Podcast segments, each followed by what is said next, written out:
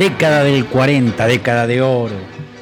La orquesta de Aníbal Troilo, como ya dijimos antes, se ha ido Piazzola, todavía seguía Fiorentino cantando en la orquesta y en el 43 se incorpora un cantor nacido en Verona, Italia.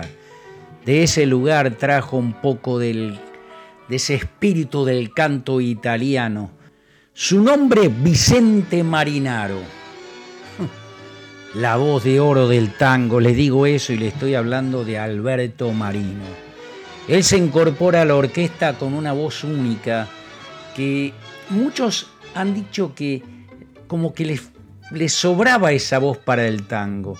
Sin embargo, Marino interpreta entre el 43, el 46 y el 47 obras maestras del tango que quedarán plasmadas en el disco, que son históricas y que el disco ha dejado plasmada para el recuerdo eterno. Un tango de Lucio de Mare y de Homero Mansi, nada menos.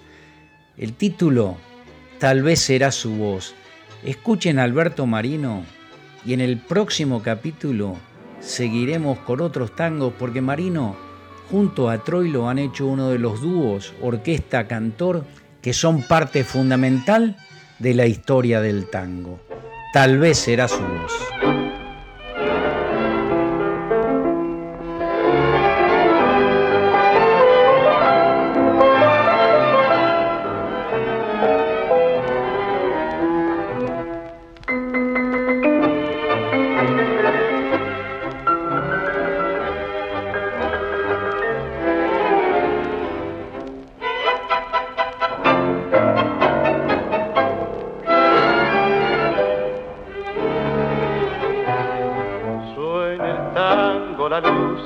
Sobrando, se hace noche de pronto y sin querer.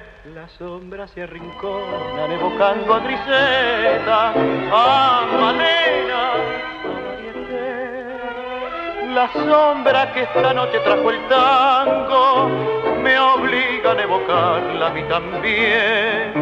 Bailemos que me duele estar soñando con el brillo de su traje de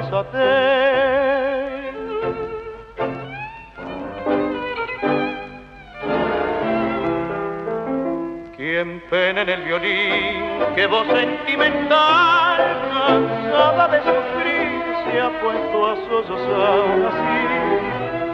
Tal vez era el rumor de aquella que una vez de pronto se durmió, tal vez era su voz, tal vez.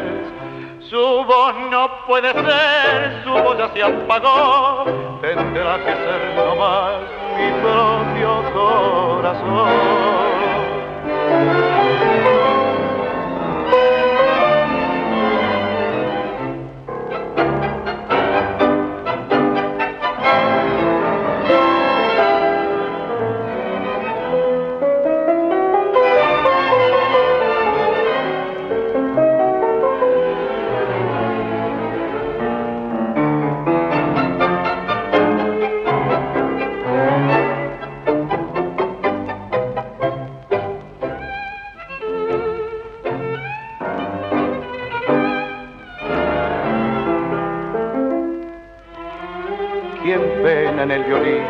Voz sentimental, cansada de sufrir, se ha puesto a sollozar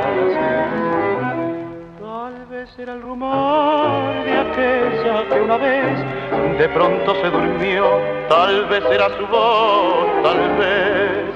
Su voz no puede ser, su voz ya se apagó, tendrá que ser más mi propio